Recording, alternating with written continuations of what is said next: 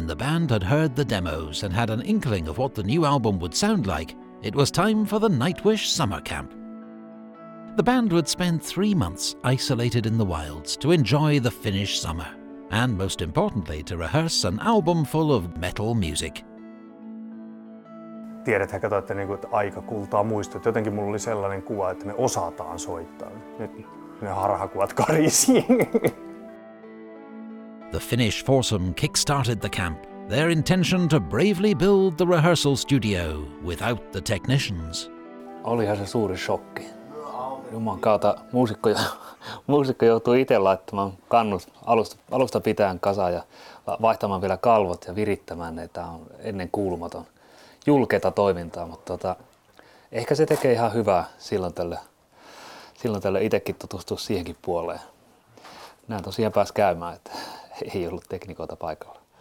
Aluksi me tultiin tänne hirvittävän kamaläjän kanssa ja sitten sitä niin kuin hikipäässä kannettiin laatikoita puolitoista vuorokautta ja viriteltiin tuolla ääniä ja taajuuksia ja kytkettiin joku piuhe ja sitten huomattiin, että se oli päin mäntyä ja sitten kaikki se, mitä me oltiin tehty valmiiksi esimerkiksi tuolla tarkkaamon puolella, niin siinä vaiheessa, kun geneelikin miehet tuli mittailemaan, niin kaikki meni tota, no niin, uusiksi, kaikki järjestys pöytä piti kantaa pihalle ja tuoda pienempiä kääntää toisin, täysin toiseen suuntaan. Ja kalibroi, että ne on tarkkoja kavereita, kun sieltä tulee joku 0,2 millisekunnin heijastuma tosta seinästä, niin se, tämä suunta ei käy.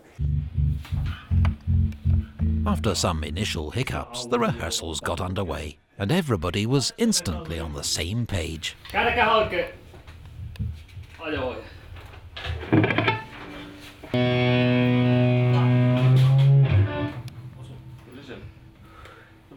Ottaa varsinkin huomioon, että edellistä yhteis- yhteissoitosta on aikaa. Mitä sitten tulee 11 kuukautta tämän kuun puolivälin tienoilla, niin se on yllättävän pitkä aika. Niin siihen nähdään jo ensimmäiset raapimiset ja yritykset, niin hyvää enteileviä. Tänäänkin reenattiin, niin kyllä ne alkaa aueta sitten. Tänään oli ensimmäinen vähän semmonen hevimpi biisi, niin kyllä siinä jo vähän kuuntelin. Kädet pystyy ja mossausta. Ja... En tiedä, onko se iän tuoma juttu, kun ei se näyttämisen halu ja vimma, niin se on ehkä karsiutunut taas vielä enemmän pois, että mennään vaan biisin ehdoilla eikä sillä kikkailulla. Tai silleen, nyt se tuntuu sen nyt sit kun sovitellaan tässä kolme kuukautta, minkälaista prokeita siltä tullut. Niin riffi päättyy aina fissään ja Kersin jälkimmäinen puolisko A. Ensin vedin eestä ja sitten laski sisään.